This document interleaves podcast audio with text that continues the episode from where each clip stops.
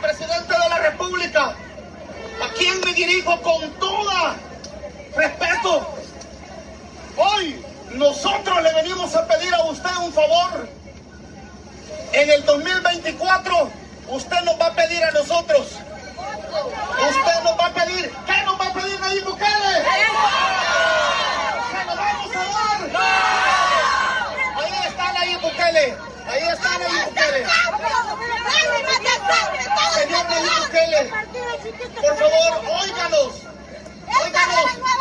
No estamos pidiendo la libertad, no estamos pidiendo la libertad para delincuentes ni para nadie. Estamos pidiendo la libertad